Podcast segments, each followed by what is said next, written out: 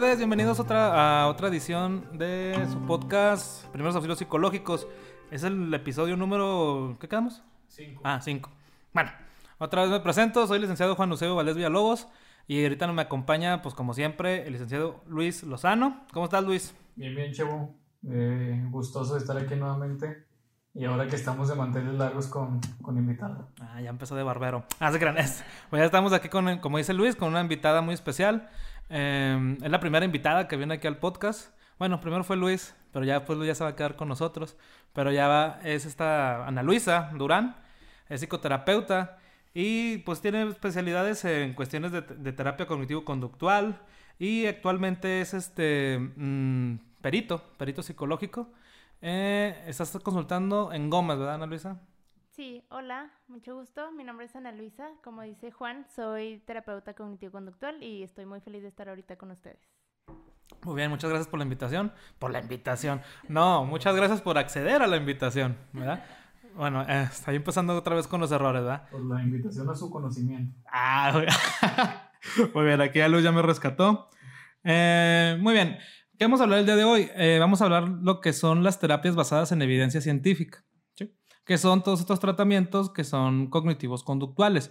¿Por qué en base, em, a ver, para meternos un poquito en, en- en- contexto, hay que entender que la psicología tiene varias teorías eh, en las cuales cada una aborda em, al ser humano de distintas formas. Porque pues el ser humano es muy complejo y es por eso que hay muchísimas explicaciones, ¿no?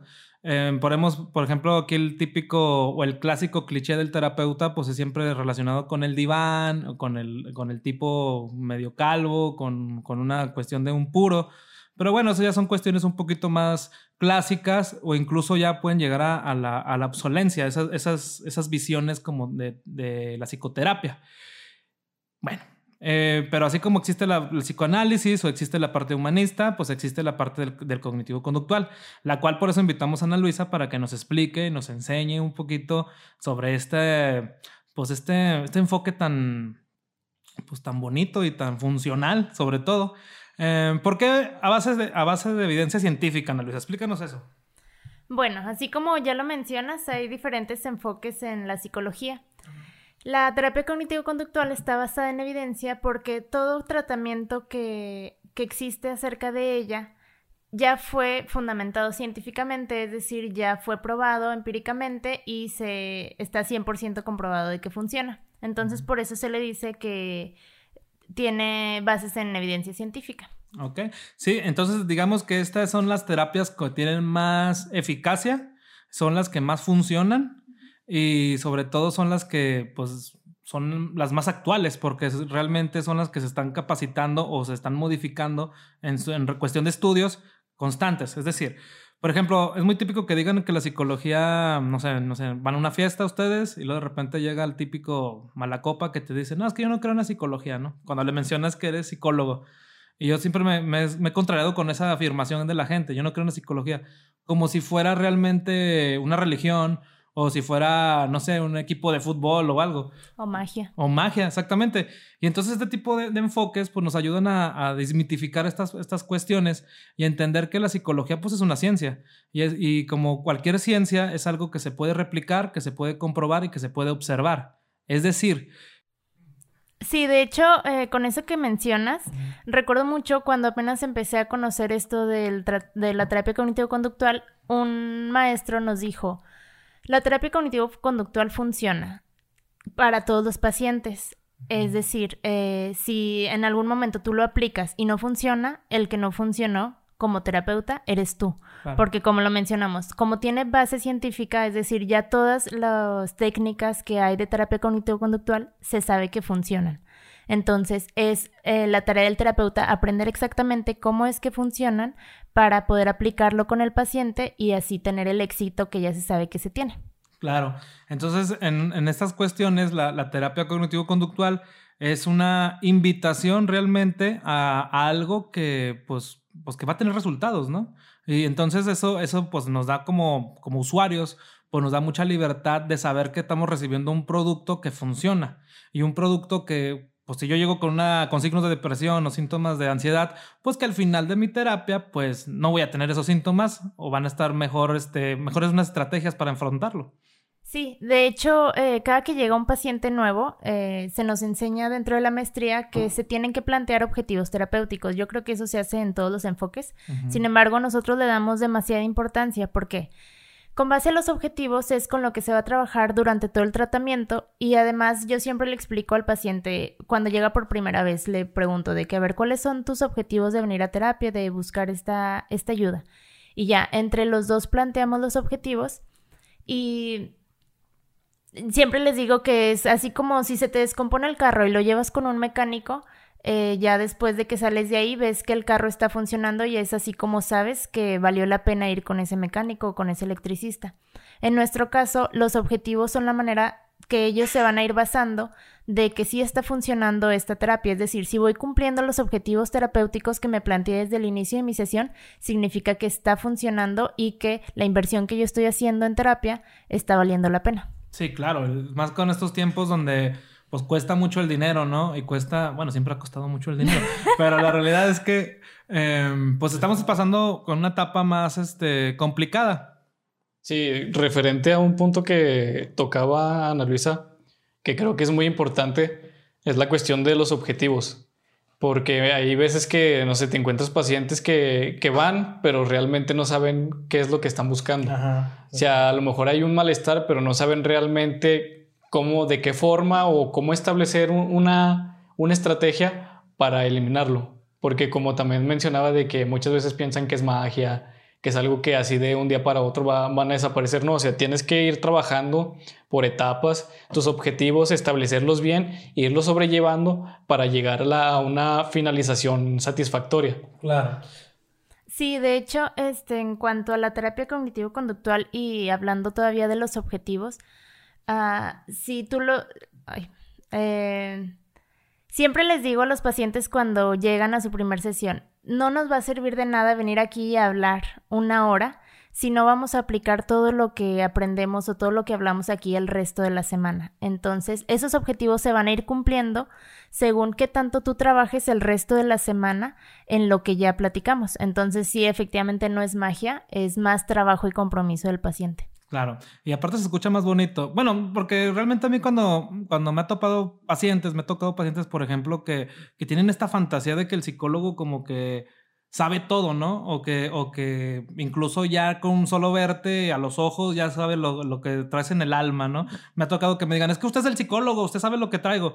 Le dije, pues no, mira, primero tienes que hablarme y luego ya después vemos qué onda, qué, qué podemos hacer contigo. Y, y esto es lo, como la base, ¿no? De la terapia cognitivo-conductual, que al final de cuentas el, el paciente incluso se, se sepa comunicar, se sepa percibir y sepa también como quitarse estas ideas que son disfuncionales o son estas ideas como mágicas de que todo va a ser solucionado en un momento o que realmente no va a haber compromiso de parte de él, ¿no? Porque realmente parece que creen que nada más yendo a terapia, sentándose en el sillón, pues ya, se desaparecieron sus problemas. Cuando realmente también tiene que haber un compromiso y, una un esfuerzo y una constancia de parte del paciente. Nada, nada en la vida, por ahí me, me dijeron esta frase, nada en la vida que merece la pena ser vivido no se necesita nada de esfuerzo. Es decir, siempre todo aquello que valga la pena se va a necesitar algo de esfuerzo. Y esto tiene que ver mucho con el compromiso y con la constancia. Y yo creo que es lo primerito que tenemos como que, que entrenar al paciente, ¿no? Como que por, cuando llega, porque todavía trae las ideas de que pues estas cuestiones este, religiosas, cuestiones mágicas, cuestiones de lo que le ha dicho el amigo, lo que le ha dicho eh, la mamá, lo que le ha dicho el papá. Entonces yo creo que el primer objetivo como terapeutas es realmente enseñarle al paciente que su cambio o su bienestar pues es, depende totalmente pues de él, ¿no? Sí, así es. De hecho, en terapia lo que hacemos mucho nosotros es psicoeducar al paciente. ¿A qué me refiero con eso? Términos que nosotros comúnmente podemos usar como psicólogos, se los explicamos tal cual al paciente y él va entendiendo cómo es que está funcionando su mente o por qué es que actúa de esta manera. Se los explicamos, mas no le damos respuestas mágicas o no somos adivinos, así como tú dices, de que, ay, sí, vienes, de, no sé, decaído, ya sé por qué es. No, claro que no es así y todo siempre es con lo que él nos, nos llega comentando ese día en la sesión. Y nosotros también otra cosa, otra técnica que usamos es, por ejemplo, el cuestionamiento socrático que no le decimos nosotros nada más al paciente lo que vemos, sino que por medio de preguntas, eso es el cuestionamiento socrático, por medio de preguntas le voy preguntando, él me contesta y yo le contesto con otra pregunta para que él mismo vaya respondiéndose a sí mismo, es decir, yo no le voy a dar la respuesta, él mismo se la va a ir dando con mi ayuda de las preguntas adecuadas que lo pueden llevar a esa respuesta. Sí, claro. Es el proceso de la mayéutica, ¿no? Si no sí. mal recuerdo. Sí, que es muy, muy eficiente porque lo llevas a, un nivel, a desarrollar un nivel de conciencia donde él va a entender realmente lo que está diciendo. O sea, tú lo cuestionas y lo cuestionas y lo cuestionas y él tiene como que encontrar un camino y ver eh, cuál es el sentido que hay detrás de todas sus respuestas. Entonces es como que él hace un, un, autoanálisis y como que ya va pues clarificando el, el panorama. Sí, además está muy padre porque el simple hecho de que no se lo digamos nosotros, o sea, él me puede decir, me siento mal y yo decirle, ah, es que es por esto. No, este, el hecho de que nosotros le estemos preguntando y él mismo se esté contestando y yo le conteste con otra pregunta hace que él mismo llegue a la respuesta. El hecho de que él la saque de él mismo hace que le quede más claro y que se lo lleve por más tiempo a que nada más se lo diga yo y le quede como un comentario de su terapeuta y ya. Pero el hecho de que ya salga de él mismo hace que le quede más. Sí, claro, ¿no? Porque realmente cuando nosotros cambiamos real, cuando hay un cambio real o un cambio significativo, nosotros tiene que venir de nosotros, ¿no? De nuestra propia esencia, de lo que nosotros necesitamos nosotros mejorar o nosotros necesitamos acercarnos al otro. Es por eso que muchas veces cuando llegan los pacientes siempre, vos es muy común, ¿no? Que, que le echen la culpa al papá, que le echen la culpa al novio, que le echen la culpa a la novia. Es que si él fuera de esta forma, yo sería feliz. Si él se fuera de esta forma, yo estaría tranquila o yo estaría tranquilo. Cuando realmente, pues no, la necesidad tiene que partir de nosotros, ¿no? Y, y tenemos que satisfacerla desde lo que nosotros necesitamos para poder enfrentar lo que nosotros, la problemática, estamos viviendo. Porque hay una frase que me gusta mucho decirle a los pacientes. La persona que te conoce más en el mundo eres tú mismo. ¿Por qué? Porque tú pasas 24 horas contigo todo el día. Entonces tienes que aprender a escucharte también. Y esta es una parte que también hay que desmitificar, sobre todo en los tratamientos cognitivos conductuales. Porque hay una de las críticas que tiene es la cuestión de que es muy frío o que es muy como muy científicoide o estas cuestiones. Pero la realidad es que, pues no, es muy cálido también porque parte desde la necesidad del paciente. Y entonces al, sentirse escuchado el paciente, al sentirse ya con objetivos bien marcados o al sentirse hacia dónde querer ir y a dónde poder ir, pues eso te da muchísima libertad como paciente y eso le da muchísima motivación para seguir creciendo, seguir, mejorando. pocas palabras de una terapia, amigos. O sea, la verdad es la mejor inversión que pueden hacer en su vida. Porque, bueno, aquí yo soy este, terapeuta, pero también fui paciente. Ana Luisa fue paciente. Luis fue paciente. Nuestro productor que está viendo celular también fue paciente. Y la verdad es que nos, no, podemos decir que es una experiencia gratificadora porque es realmente aprender a comunicarnos con nosotros mismos para poder buscar esa satisfacción y esa necesidad que nosotros podamos resolver en la vida real, ¿no?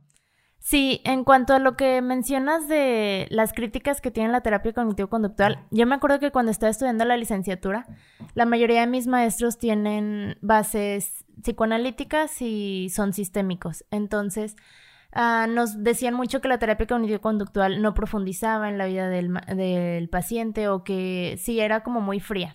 Entonces, pues como estudiante te lo crees, hasta que ya empiezas tú mismo a investigar más acerca del tema y realmente no, o sea, sí es importante para la terapia cognitivo-conductual los antecedentes del paciente, o sea, todo, toda su historia, todo su contexto es muy importante y sí se trabaja. Sin embargo, también en lo que nosotros nos basamos más o lo que queremos modificar más es el presente. O sea, si eso que antes me ocurrió me está afectando en mi presente con acciones que estoy haciendo ahorita o con comportamientos que no me gustan en este momento, los, los cambio ahorita y con eso, eh, o sea, si evaluamos la parte la parte histórica del paciente, pero la traemos a cómo podemos modificar las conductas a, a este momento. Okay. Sí, de hecho, un, creo que un punto muy importante también a destacar es el, nosotros ya como terapeutas, ya estando en el campo, tenemos que aprender a ver más allá de nuestra formación. O sea, no casarnos con nuestras ideas y con las ideas que nos impusieron nuestros docentes. porque pues todos, todos tenemos una historia de vida diferente y ellos a lo mejor eh, les funcionó aprender de algún modo, a nosotros nos está funcionando de otro, pero a veces como que nos forzamos a querer aprender de la misma forma que, que ellos lo hicieron y también por eso mismo intentamos casarnos con las escuelas que ellos se casan, cuando realmente a lo mejor no es algo con, con lo que nosotros nos sintamos tan, tan cómodos. Entonces, ok, respeto tu formación, respeto tus creencias, pero yo siento que esto va más por este lado. Y entonces yo como quiero ir formando mi camino y entonces a partir de ahí ver bien las opciones, cómo, cómo llegar al paciente, incluso porque en la formación sí te manejas, no sé, el rapport, que tienes que hacer esto, el otro, pero realmente no, no estás ahí, no está él ahí contigo en el momento que tú estás con un paciente para decirte, ahora dile esto, o ahora pregúntale esto, o ahora abórdalo de tal forma. No es algo que uno con la experiencia va, va a tener que ir adquiriendo. Claro, y yo creo que nos quedamos con esto, ¿no? Con la cuestión del respeto. Porque al final de cuentas nosotros en terapia le enseñamos al paciente a que se respete. Porque muchas veces no viene, viene muy lastimado o viene por, él, mismo, ¿no? Por los pensamientos que él tiene, por las cuestiones que está cargando del pasado, ya si nos vamos de otra escuela. Pero realmente el paciente llega muy lastimado y con muchas faltas de respeto. Pero, y es, no sé, a lo mejor ahorita algunos nos, van a estar escuchando y pues estamos platicando entre psicólogos y pues es que sí es muy común en, en, nuestra, en nuestra área que se peleen las escuelas o que digan que cuál es la mejor. Y no, pero realmente yo creo que hay que partir desde el respeto, desde lo que funciona, pero lo que tiene una base realmente también, o sea, que haya una base que, que le aseguremos al paciente que va a ir con nosotros y se va a sentir bien, porque ahí empieza el respeto hacia nuestra propia carrera, pero también hacia nuestro propio usuario que está, que está confiando en nosotros, pero también partir de, que, el, que pues, todo, el, todo el paciente de una forma individual nos va, nos va marcando y nos va dejando algo también como terapeutas. Y eso, eso también hay que marcarlo, que también parte también de la calidez hacia nosotros como, como pacientes. En pocas palabras, un buen terapeuta también es, debe ser un ser humano antes, ¿no? Y, y eso ya no, tiene nada que ver con la, con la, con la escuela, pero pues entonces tiene que ser una persona cálida, que, que, que, el otro paciente se siente, que el paciente se sienta cómodo, pero que también hay que tener una base teórica, ¿no? Que es, yo creo que es una de las cuestiones más problemáticas actuales de la psicología, que hay mucha gente que está dando terapia o que dice, dice dar terapia, pero que no tiene ni siquiera una, una preparación académica o una base teórica. Y entonces es por eso que se ha ido lastimando toda esta área de la psicoterapia, o no sé cómo lo estén viendo ustedes.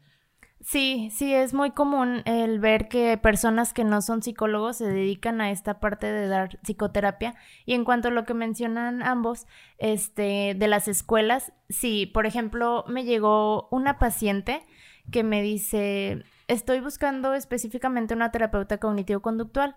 Y le digo, ¿por qué? Y me dice, ya trabajé con otros terapeutas toda mi historia, ya comprendí por qué pasó esto, por qué viví esto con mis papás, por qué los veo de esta manera, ya lo comprendí pero no me está funcionando ahorita en este momento saber todo eso que ya sé de mi historia. Quiero saber, eh, quiero em, enfocarme en mis conductas actuales, o sea, en conductas que estoy teniendo que no me gustan y que me están perjudicando. Entonces, ya trabajé eso con un sistémico, con un psicoanalista, pero ahorita lo que necesito es enfocarme en mi actualidad. Entonces, por eso estoy buscando una terapeuta cognitivo-conductual. Entonces, pues así como lo mencionas, el respeto hacia todas las escuelas y de que si ya le funcionó eso, perfecto, en su momento le funcionó, ahorita le está buscando otra cosa que le funcione y pues la terapia cognitivo-conductual ofrece eso. Claro, sí, que al final de cuentas, ay, recuerden también amigos, y no es promoción de la terapia cognitivo-conductual, pero es, estaba, eh, hay una base realmente, es de las terapias más eficaces y las de más corto tiempo. ¿eh? Realmente hay, hay tratamientos que incluso son cinco sesiones, seis sesiones, o incluso, este, pues como en promedio, ¿cuánto serían, Luis? ¿Unos seis meses la, terapia cognitivo-conductual? Sí, en promedio sí, dependiendo también de la situación y como lo mencionas, sí tiene alta eficacia, por ejemplo, en los trastornos de ansiedad y en los trastornos del estado de ánimo, como lo es la depresión, los trastornos bipolares, eh, tiene alta eficacia y pasa muy padre con los pacientes de que llegan con ansiedad y no sé, a la tercera sesión me dice, estoy sorprendida de cómo me siento ahorita. O sea, es algo que antes no hubiera logrado y ni me hubiera imaginado que en tres semanas ya me hubiera sentido mejor. Claro que se sigue trabajando, claro. pero eh, los resultados sí son muy, muy rápidos, pero sobre todo por esta parte que les mencionaba antes, hacemos que el paciente trabaje el resto de la semana. No es nada más esa hora que estamos juntos en terapia, sino se le encargan tareas. Eso es muy típico de la terapia cognitivo-conductual, encargar tareas para que el paciente se quede activo durante toda la semana en lo mismo que trabajamos. Sí, es más que, que otra cosa para que se enganche y se comprometa con su propio tratamiento. O sea, que sepa que, que él tiene un, compromiso por cumplir para sobrellevarlo y dar resultados. Porque así mismo, como lo dices, se deja, se deja tarea, perdón, entonces sabe que como en la escuela tiene la responsabilidad de llegar a la siguiente semana, ah, mira, sí hice esto y si pasó esto, ok, la siguiente semana vas a hacer esto. Y así que él se vaya programando de voy a hacer esto, ahora me toca esto, así paso a paso, que sepa lo que, pues, lo que va a buscar. Sí, de hecho, justo por eso se da el avance, así como lo mencionas, de que, a ver, esta semana trabajamos en esto, llegas a sesión, lo revisamos, cómo te fue, eh, si hubo algún percance, algo que no te haya gustado, cómo te sentiste haciendo la tarea, y si sí la hiciste, claro que se avanza a la siguiente etapa del tratamiento. Si no se hace, se revisa el por qué eh, se te complicó hacerlo, porque o tal vez no quisiste, o tal vez no te parecía una tarea importante, pero eh, se trabaja eso y de esa es la manera en la que de esa manera es como se avanza, porque el paciente va realizando sus tareas y ok, ya cumpliste con esta, ok, seguimos con la siguiente. No son tareas de escuela como lo mencionas, pero sí son tareas más que nada que tienen que ver con la conducta. Sí, claro. Al final de cuentas son objetivos como muy marcados que se tienen que ir cumpliendo pasos por pasos y es como un crecimiento paulatino, ¿no? Entonces es decir que em, empiezan como a primero a sentarse y luego ya se paran y luego ya gatean y luego ya caminan y luego ya corren, ¿no? Que es una cuestión como que van creciendo en su propio avance y cada vez que logran un objetivo existe un, un impulso de motivación muy importante en los pacientes. Sí, o sea, el simple hecho de que llegan y, dicen, ah, sí hice la tarea, la verdad no creí que lo pudiera hacer, pero lo hice y me siento motivada. Entonces, ellos mismos al hacer esa tarea, como nosotros le llamamos, se motivan y se impulsan a querer seguir a, hacer la siguiente tarea o a seguir avanzando con el tratamiento.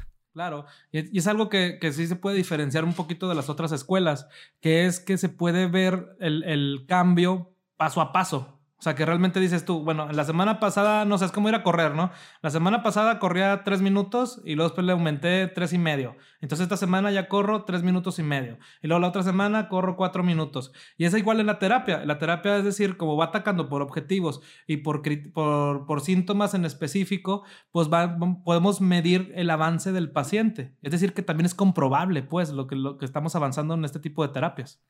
Sí, de hecho es una característica de cómo debemos de plantearnos los objetivos. Tienen que ser medibles eh, y tienen que estar basados en uno mismo. Es decir, mi objetivo terapéutico no puede, no puede ser de que, ay, ah, no sé, que mi mamá ya no me regañe. Ese no puede ser mi objetivo. El objetivo tiene que estar basado en mí. A ver, ¿qué voy a, ¿cuál va a ser el objetivo mío? Ah, bueno, eh, no sé, este, que yo mm, ya no voy a a gritarle a, gritarle a mi mamá cuando ella me, me da una instrucción de que tenga que hacer algo. Entonces ya no es que, el objetivo no es que mi mamá me regañe, sino el objetivo tiene que estar basado en mí. Y además lo tengo que poder medir, es decir, qué tanto me puede enojar con mi mamá o qué tanto no me enoje. Sí, claro. Entonces, este, pues es algo pues que se escucha como escuela, como dijo Luis, pero que no es escuela, porque en la escuela, por ejemplo, te ponen a hacer cosas que no querías. pero acá parte de la idea de que tú lo quieres o que tú lo necesitas porque es tu propio crecimiento, porque tienes amor propio, porque quieres sentirte mejor, porque quieres relacionarte mejor con tu pareja, porque quieres relacionarte más, más con tu familia, porque quieres salir a esas fiestas y todo se va midiendo bajo lo que tú necesitas. Y es muy, y es muy bonito ver a los pacientes cómo van cumpliendo sus objetivos y cómo realmente llegan, porque cuando llegan no llegan así con la motivación al 100, o sea, llegan con miedo, llegan con, temores, llegan con dudas y sobre todo llegan muy, muy lastimados. Y, y, al, y, al, momento de que los objetivos sean medibles y partiendo desde ellos mismos, eso genera en, en ellos generan pues esa misma motivación que van haciendo creciendo y se dan cuenta que hacen más cosas de lo que creían. Hay una, hay una parte que me gusta mucho cuando los pacientes, por ejemplo, están un poquito desmotivados, que me gusta decirles que es, es que tú eres más capaz de lo que crees. Y, parte de la idea de que, pues claramente, si tú te estás hablando que no eres capaz, que no vas a poder, que siempre vas a estar mal, que todo lo que hagas no va a tener frutos o que no va a tener reconocimiento, pues así te vas a sentir, ¿no? Te vas a sentir como pues eh, angustiado, con miedo, este, triste. Y entonces, pero al darte, al, dar esa confrontación, no sé, al decirle, oye, eres más capaz de lo que tú crees, pues lo, lo, sitúas en una realidad que a lo mejor una realidad que ni siquiera le había, había echado el foco él, ¿no? Sí, eh, me gusta mucho eso que mencionas porque es una de las bases de la terapia. Nosotros, todas las personas creemos que las situaciones nos provocan nuestra conducta, cuando en realidad lo que nos provoca esa conducta son todos los pensamientos que tenemos acerca de la situación. Es decir, me van a poner un examen y yo empiezo a pensar, no soy capaz. Entonces mi sentimiento va a ser de nervios y mi conducta va a ser ponerme muy nerviosa en el examen y no eh, bloquearme y no poder contestarlo. Pero todo esto se debe al pensamiento que tuve de que no soy capaz. Entonces, en terapia es lo que empezamos a buscar, a ver, ¿en qué te basas para decir que no eres capaz? ¿Cuál es la evidencia que hay de que realmente no eres capaz? ¿Hay evidencia en contra de que no eres capaz? ¿En otras situaciones has sido capaz de resolver un examen? Entonces, todo eso se ve en la terapia para modificar ese pensamiento. Y entonces, si tenemos la misma situación de que voy a presentar un examen y ahora mi, pensamiento es de que soy capaz o sí lo voy a poder pasar, mi sentimiento no va a ser de nervios, mi sentimiento va a ser de tranquilidad y esa tranquilidad va a ser que mi conducta sea que pueda contestar ese examen bien. Claro, y eso, está genial, porque cuando tú te sientes capaz, te dan muchas ganas de hacer muchísimas cosas. Hay una, ahorita que mencionas esta parte, hay una, un ejercicio que, o una frase que, no sé cómo lo puedo llamar, pero que lo usa mucho mi terapeuta conmigo.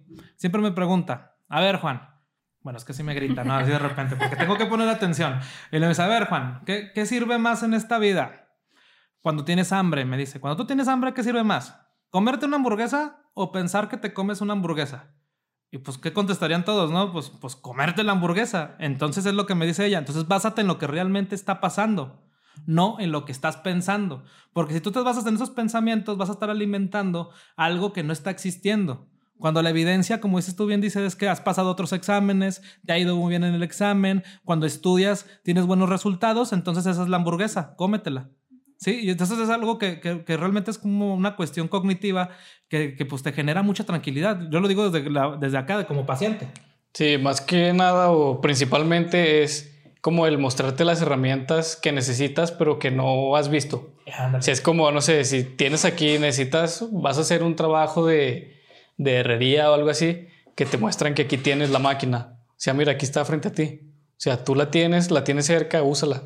O sea, úsala para tu, para tu bienestar, para que, para que al momento de usarla, lo que genere de consecuencias sea algo positivo.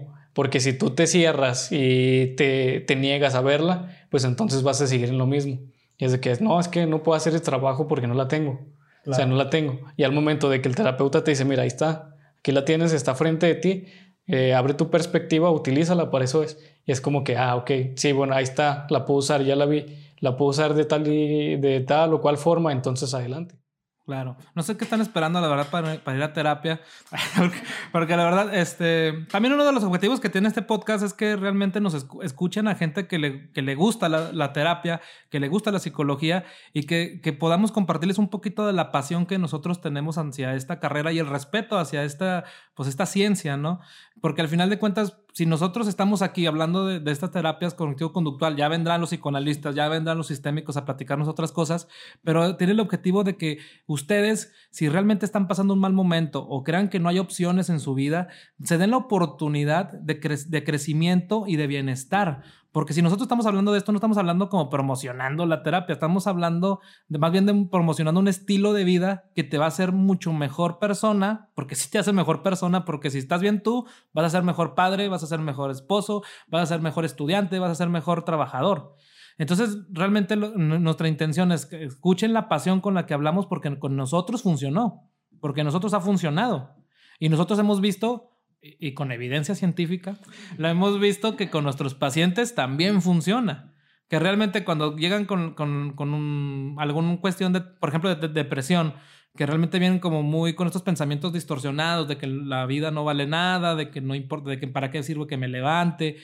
Y cuando ellos mismos se van seis meses después o un año después, que ven todo lo que piensan ahora, ahí está, ellos mismos dicen, o sea, o incluso hasta físicamente, ¿no? O sea, por ejemplo, yo siempre, algún día lo voy a proponer en, en asociación psicoanalítica, no, no, ahí no. Se lo voy a proponer en alguna asociación psicológica que les tomemos una foto de los pacientes cuando llegan y, y luego tomarles otra foto cuando se van. Porque incluso hasta cambia su, su no sé, su, su rostro, su semblante, hasta el color de la piel se, se esclarece. Y todo tienes una explicación biológica, ¿eh? Realmente. Sí, estaría muy padre hacer eso. De, eso. de hecho, ahorita que lo mencionas, me recuerda a una paciente que llegaba y las primeras sesiones se sentaba hasta la orilla del sillón, así como muy rígida y no se recargaba, o sea, su espalda no la recargaba en donde tiene que estar. Entonces ella llegaba así las primeras sesiones y ya después de la cuarta sesión ella ya llegaba y se sentaba más relajada y eso hasta en esas pequeñas acciones se refleja todo lo que se trabaja en la terapia. Sí, claro, porque y todo esto es una explicación biológica, ¿eh? porque cuando estamos muy rígidos es porque nuestros músculos están tensos y si están tensos es porque estamos liberando este hormonas, neurotransmisores que nos preparan para pelear o para defendernos. Pero cuando nosotros estamos en un lugar seguro o, generamos un vínculo con nuestro terapeuta, que es un lugar donde yo puedo ser yo, eso, eso se deja de liberar esas hormonas y te dejas más relajado, te relajas. Entonces la terapia funciona porque funciona, no es porque creamos que funciona, sino es porque funciona y hay estudios, hay bases científicas y hay muchísimas, muchísimos y millones y millones de testimonios que lo afirman que funciona. Entonces, en ese sentido, ¿y qué más que tengamos una escuela como la, como la terapia cognitivo-conductual que realmente año con año se van actualizando y van generando nuevos estudios referentes a muchos trastornos, em, porque su gama de, de intervención es este, muchísima. Y qué bueno que tengan esta posibilidad para aquellos que, que, realmente quieran darse la oportunidad de probar algo que es probable y que es este, funcional, pues pueden ir aquí con Ana Luisa o con, o con cualquiera de los colegas que imparta este tipo de, de terapias, siempre y cuando estén certificados, ¿eh?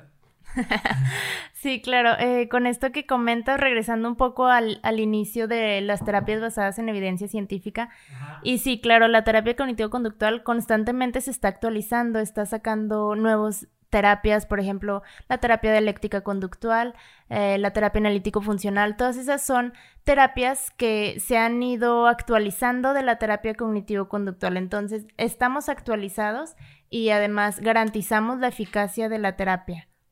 Claro, no, y no es promoción, ¿eh? O sea, realmente... Bueno, sí es una promoción. De hecho, de hecho, toda esta intención del podcast es convencer a Luis de que se vaya a estudiar la maestría el, el cognitivo conductual y ya tener aquí la, la, base científica. No, no se crean. O sea, realmente lo, lo, que queremos es que conozcan estas escuelas, que conozcan todas estas bases eh, teóricas para que se acerquen con los psicólogos, porque realmente lo que queremos es que se llenen las, los, los consultorios. Bueno, pero que se llenen de clientes que se vayan. Porque nosotros una vez platicando con un mercadólogo le, me decía, es que tu, tu, carrera está rara. O sea, tu carrera, por ejemplo, todos los negocios lo que quieren es generar alianza con los clientes, que nunca se vayan. O sea, que generen este, este, ¿cómo se dice? Un vínculo ahí. Pero tú eres la única carrera que quieres que lleguen, estén un rato y que se vayan. Y le digo, pues sí, porque realmente de nada sirve estar hablando todo, todo, todo un año, hablando una hora por semana, si no lo vas a aplicar en tu vida.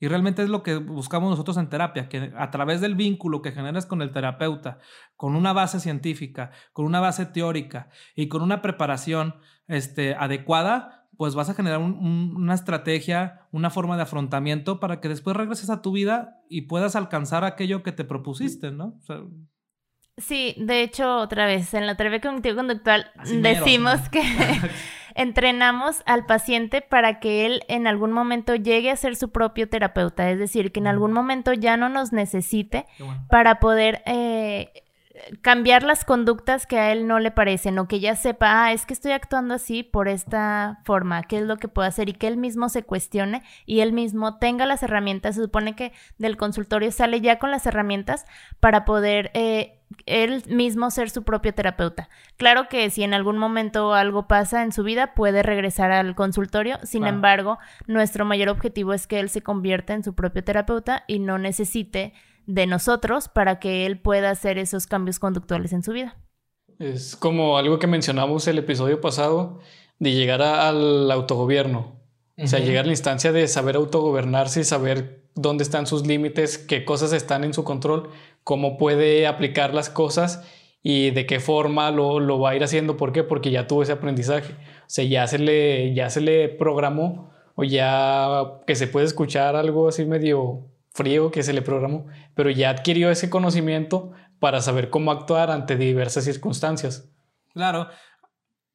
Sí, y de hecho, este, siempre se los menciono. Tenemos toda una vida actuando de la misma manera.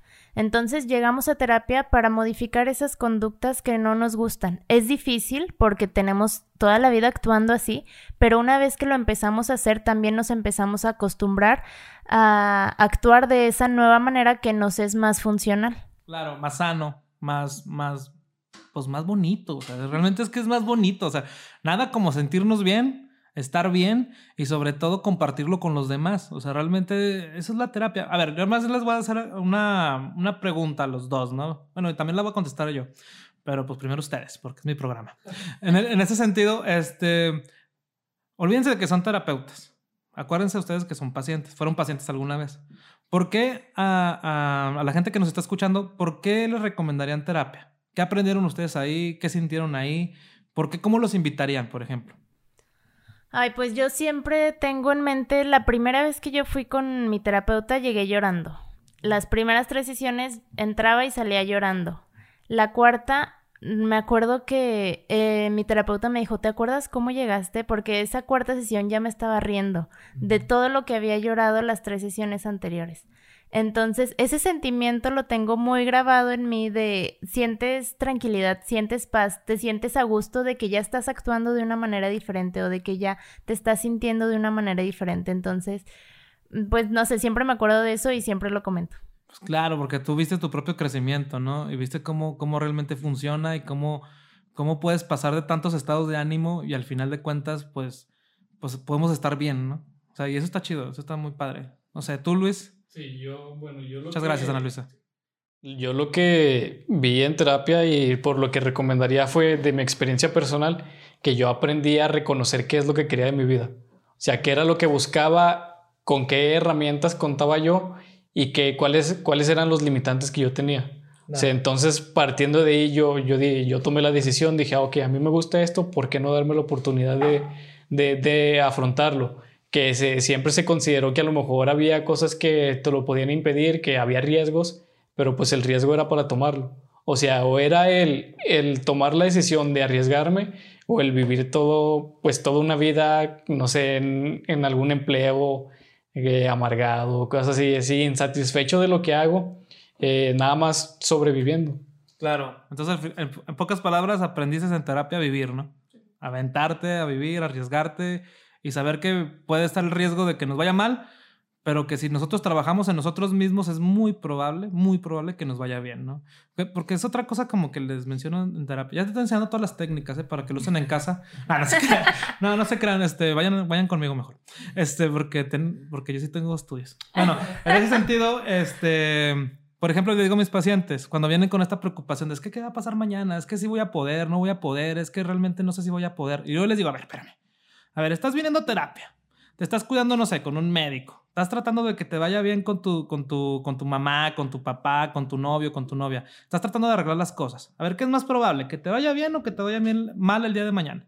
Y pues todos decimos, pues bien, ¿no? Porque si estamos, es lógico, si trabajamos el día de hoy, estamos alimentando nuestro futuro a través de nuestro cuidado del presente, ¿no? Y eso es algo que, muy, que tiene muy bonito este, este, esta escuela, que realmente se basa en lo que existe y en lo que está y en lo que realmente podemos tocar y vivir, que es el presente, que es el aquí y el ahora. Y yo creo que ese es uno de los grandes grandes, grandes aportes que tiene esta, esta, esta base teórica. ¿Por qué? Porque nos enseñan a que lo único, lo único que importa en este momento de nuestra vida no es lo que pasó en el, en el pasado o en nuestra historia, sino lo que va a pasar mañana, porque eso no existe, sino lo que realmente importa es lo que vivimos en este momento. ¿Qué puedes hacer tú con lo que te tocó? ¿Qué puedes hacer tú con lo que estás viviendo? ¿Y, qué, y hasta dónde puedes llegar con lo que realmente este, pues estás viviendo en, este, en tu contexto, ¿no? Entonces, es usar, usar tu contexto para poder buscar aquello que tú quieres, ¿no? Sí, prácticamente es hacernos responsables uh -huh. de nosotros mismos y de nuestras actitudes y conductas de nosotros. Si tal vez tuve cierta historia con mi familia o en mi pasado, pero si me hago responsable de las conductas que estoy teniendo ahorita, eh, la terapia nos puede ayudar mucho, mucho para eso y eh, pues sobre todo la terapia cognitivo-conductual. No es promoción tampoco.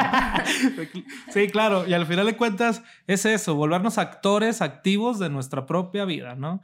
Hay que quitarnos esta idea de que el destino existe, no existe, chavos, no existe, no hay, no hay, no hay evidencia científica, ¿verdad? No hay evidencia científica de que el destino exista, tampoco existen los horóscopos. Bueno, sí existen, sí existen, pero, pero pues no lo sigan, ¿verdad? O sea, realmente pues, no, hay que confrontarlos. Tampoco existe el, pues, pues son, en el grado a veces tan, tan importante que le quieren dar a la suerte, por, realmente la suerte no, no, no existe. Nada es casualidad, pues. Lo que sí existe es la evidencia científica, la terapia y la ayuda que nosotros los terapeutas podemos brindar a las personas que están pasando por un mal momento y que estamos basados en algo, en una, en una, una parte teórica que podemos ayudarte. Eso sí existe. Pero todo eso va, va, a funcionar siempre y cuando nosotros entendamos como pacientes que tenemos que esforzarnos por nosotros mismos y que debe haber un compromiso para poder alcanzar aquello que nosotros queremos, ¿no?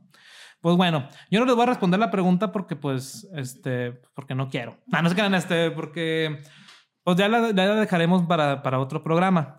Pero bueno, eh, Ana Luisa, este, muchísimas gracias. La verdad, este, me divertí mucho en la plática de hoy.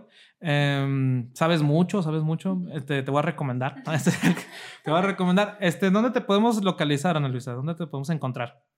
Ah, muchas gracias primeramente a ti. Estaba un poco nerviosa, pero la verdad la plática se dio muy padre. Sí, me pueden encontrar en Facebook. Estoy como psicoterapeuta Ana Luisa Durán.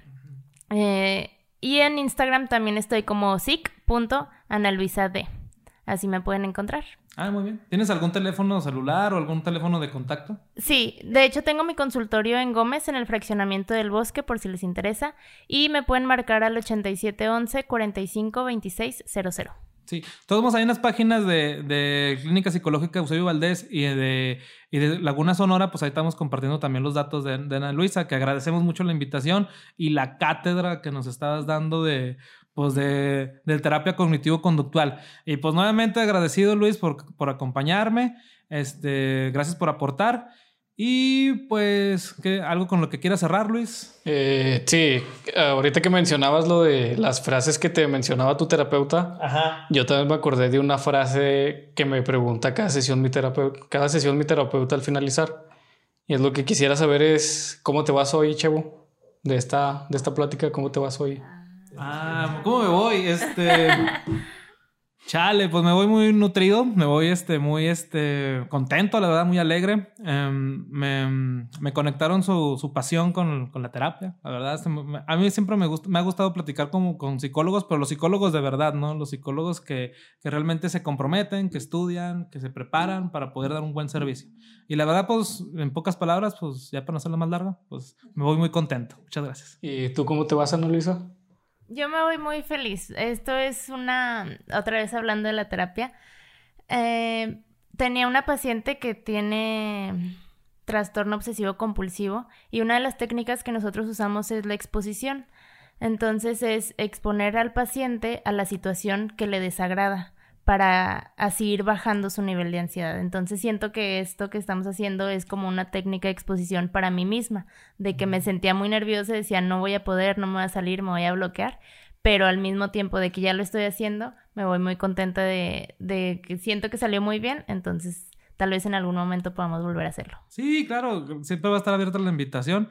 ¿Y pues, cómo cerramos, terapeuta este, Luis Lozano?